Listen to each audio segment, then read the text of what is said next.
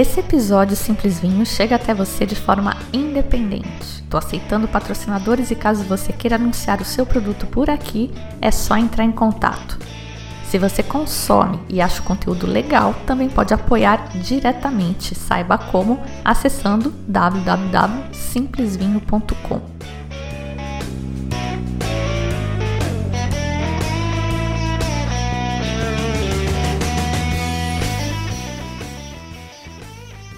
Olá, bem-vindos ao Simples Vinho, onde a gente desfruta toda a complexidade do vinho de forma simples, quase um bate-papo. O episódio de hoje é sobre um fato histórico, curioso e levemente chocante. É a história de um menu harmonizado, possivelmente o menu harmonizado mais famoso da história. Então, eu queria provocar você e te convidar a pensar na harmonização mais extravagante que você puder. Por mais fértil que seja a sua imaginação e a sua criatividade, eu duvido muito que você ganhe dessa harmonização real cuja história eu vou contar agora. Vem comigo.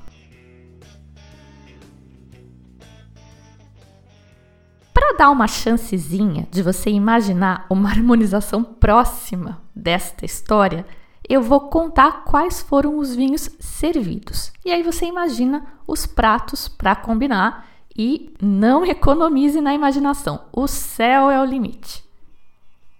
Para a entrada, tivemos Jerez, que é um vinho seco, fortificado, típico da cidade de Jerez, na Espanha, Jerez de la Fronteira e de outras. É uma região denominada, na verdade.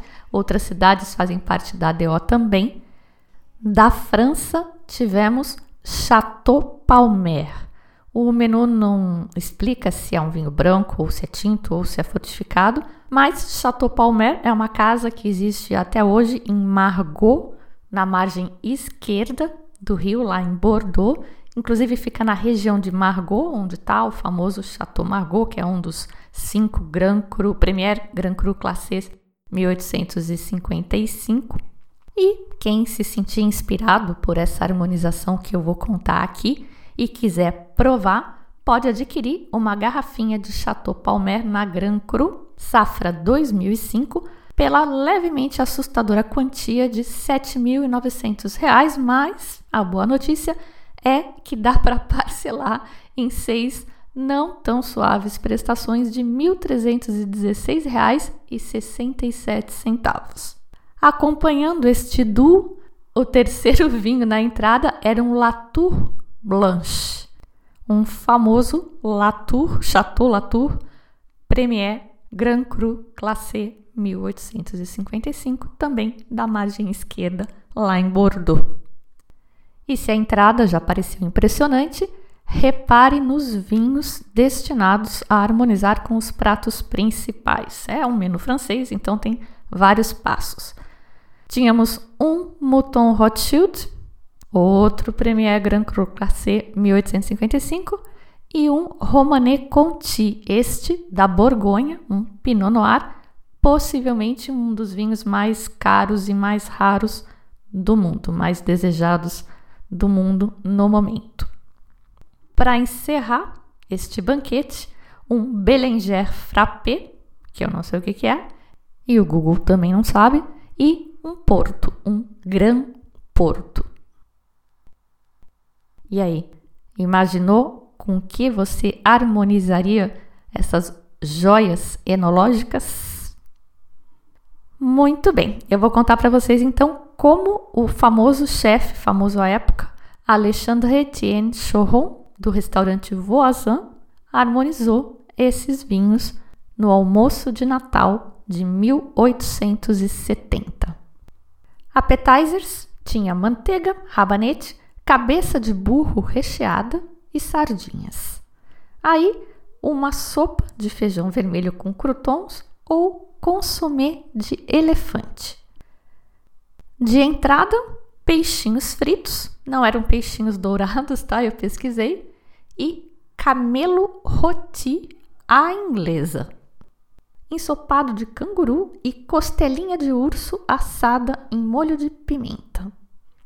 Nos pratos seguintes, quadril de lobo ao molho de veado, gato ladeado por ratos, salada de agrião, ervilhas amanteigadas, crepe à bordaleza e terrine de antílope com trufas.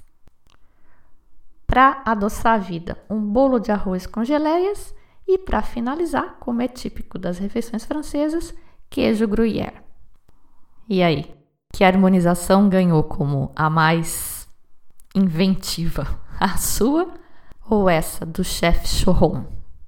Eu tenho certeza que ninguém pensou em harmonizar elefante em brodo com Romane Conti. O nome desse menu é 99 Dia do Cerco e ele foi servido, como eu disse, no dia de Natal, dia 25 de dezembro de 1870, durante o cerco de Paris na Guerra Franco-Prussiana, no 99 dia do cerco, mais precisamente. Era a época do imperador Napoleão III, que não era lá muito bem quisto e é descrito pelos historiadores como um cara que não, não tomava decisões estratégicas muito acertadas. Ele declarou guerra à Prússia e tinha ido para a linha de frente, foi capturado em Sedan, na França, em 2 de setembro. Aí, em 4 de setembro, sob pressão da população, a França foi declarada uma república. E enquanto isso, Paris se preparava para o cerco um médico americano chamado Robert Sibbett, que estava a passeio na França, mas acabou sendo preso durante o cerco de Paris, escreveu em seus diários que ele observou que o Ministério da Agricultura, em antecipação ao cerco, que era iminente, foi muito ativo em reunir departamentos dos departamentos adjacentes todos os produtos e combustível que ele pôde encontrar, bem como gado gordo, vacas, bezerros, ovelhas e porcos. Ele descreve no seu jornal, no seu diário, que o gado cobriu o Parque Bois de Boulogne na orla de Paris. O cerco chegou completamente em 18 de setembro. A última ferrovia foi tomada, a última linha telegráfica foi cortada e a cidade estava completamente cercada pelos alemães. Apesar dessa antecipação e desse esforço, a tentativa de se abastecer fracassou aparentemente porque o governo falhou em estabelecer um sistema de censo no início do cerco. Então ele calculou mal o estoque de comestíveis que seriam necessários e acabou jogando em favor dos alemães. O censo só ocorreu em 30 de dezembro, e então eles descobriram que eles tinham uma população de 2 milhões 5.709 pessoas. O primeiro sinal de que nem tudo estava bem no abastecimento foi dia 10 de outubro, quando, para conter o número de ovelhas e bois sendo abatidos diariamente, a cidade abriu seus mercados para carne de cavalo. Embora os franceses sejam adeptos de um cardápio exótico e bem variado, com escargots e rãs, parece que cavalo não era muito popular e eles criaram uma sociedade para incentivar o consumo de carne de cavalo, dizendo dos benefícios que ela podia trazer, e meio era o que tinha, tá? A Horse Eating Society. Nenhuma raça de cavalo foi poupada e, inclusive, dois garanhões do imperador Napoleão III foram para a panela. A comida era racionada e as rações foram diminuindo conforme a disponibilidade de comida diminuía também. Em meados de novembro, o racionamento estava em pleno vigor e os parisienses podiam receber cerca de 100 gramas de carne fresca por dia. Carne fresca significava boi, cavalo e peixe salgado. Em 12 de novembro, uma barraca foi erguida na Rue de Rochechouart com vários cães, gatos e ratos à amostra para venda. Segundo Henry Markheim, outro cronista do cerco, Cachorro não é um substituto ruim para carneiro, e gato, como todo mundo sabe, é frequentemente comido por coelho. Os ricos, por outro lado, se divertiam com seus patês de rato. O rato revelou-se caro. Segundo registrou o Cibet, a carne de gato e de cachorro custava algo entre 20 e 40 centavos por libra, mas um rato gordo custava 50. Parece que era mais saboroso. O cerco, a cidade seguiu. Os cavalos, os gatos, os cachorros e os ratos foram acabando e no final de dezembro, então, eles recorreram aos animais do zoológico: lobos, veados, cangurus, ursos, elefantes, camelos. Foi todo mundo para panela. Só escaparam da matança os macacos, né, os símios, aparentemente porque a semelhança com os humanos deixou as pessoas meio constrangidas. Também escaparam os grandes felinos e o rinoceronte. Aparentemente, eles foram soltos em cima dos alemães que estavam cerceando a cidade. Desta forma, também sendo sacrificados em prol dos parisienses, embora de uma forma diferente dos camelos e dos elefantes.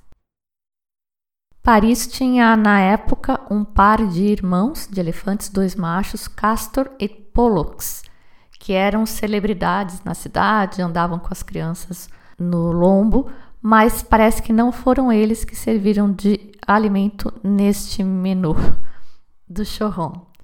Eles foram abatidos, segundo os relatos, mais para o final de dezembro. Eles eram do zoológico de Paris. E esses animais que foram usados neste almoço de Natal vieram do Jardin des Plantes. Na entrada do parque, uma placa conta vários momentos marcantes da história do parque e uma das linhas diz que em 1870 os animais do zoo serviram de comida para os parisienses. Como a Rebecca Spang relata no artigo que ela escreveu sobre este acontecimento, a frase sugere uma medida extrema dos tempos de guerra, um sacrifício necessário dos animais do zoológico para saciar a fome da população que estava morrendo de fome. Mas não é bem assim. Os mais necessitados, segundo a Rebeca, nunca se beneficiaram dessa decisão de comer o zoológico. Algumas pessoas veem traços da ironia francesa neste menu todo chique, todo elaborado com essas carnes exóticas. Essa descrição tão explícita dos nomes dos animais no menu pode, a princípio, parecer que teve a intenção de chocar mas na verdade existia uma lei justamente para tentar proteger, evitar que as pessoas comessem gato por lebre, literalmente. Elas comiam gato sabendo que era gato. Eu achei interessante notar vários paralelos no artigo que a Rebecca Spang escreveu sobre o cerco de Paris e a nossa quarentena forçada agora por causa do Covid.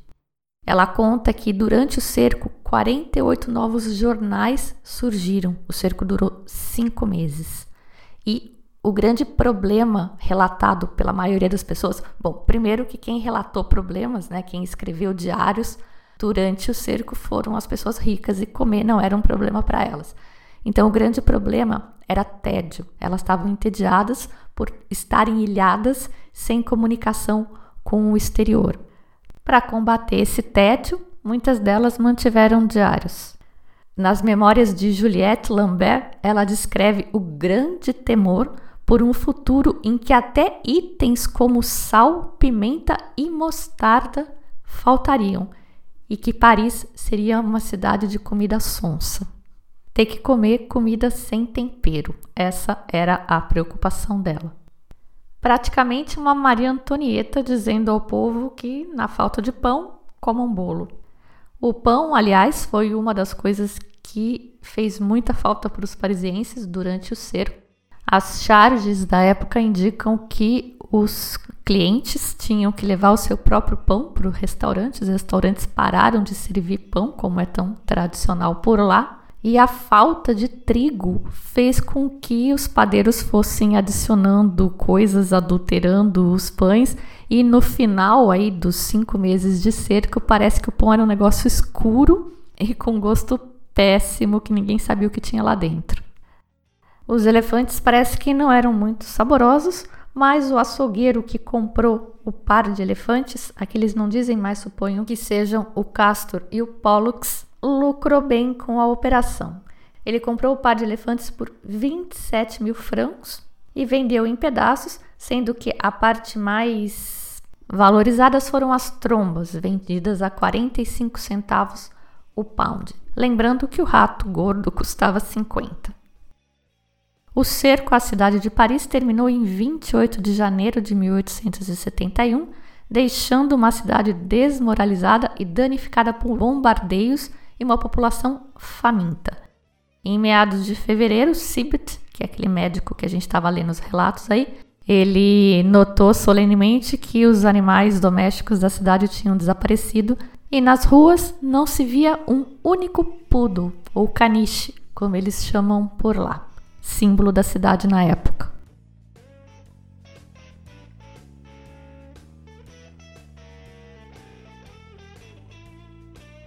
Era essa a história curiosa trágica, um pouco mórbida de hoje, o menu harmonizado mais famoso do mundo. Se você curtiu esta história ou outras histórias que você já ouviu por aqui ou coisas que ouviu e aprendeu por aqui e quer demonstrar o seu apreço, você pode apadrinhar o Simples Vinho. Você também pode me apoiar engajando com o meu conteúdo seguindo no Spotify ou no player de podcast que você usa, deixando um comentário e compartilhando com outras pessoas que você acredita que possam se beneficiar e possam gostar deste conteúdo. Lembrando que alguns episódios de podcast são feitos especialmente para os padrinhos e madrinhas, mas são disponibilizados para todo mundo quando a meta de engajamento é atingida. E o tema da vez é um podcast sobre a Espanha. Se você ainda não deu a sua contribuição para bater a meta, corre lá no Instagram, você vai ver nos destaques qual é o post com o qual você precisa interagir se você quiser ouvir um podcast sobre a Espanha. No site também tem www.simplesvinho.com no post deste episódio, que se você não encontrar fácil, é só você usar a caixa de busca que tem na página inicial, logo abaixo da foto da taça. Eu sou a Fabiana Knossaisen e vou ficando por aqui com um simples vinho. Tchim, tchim.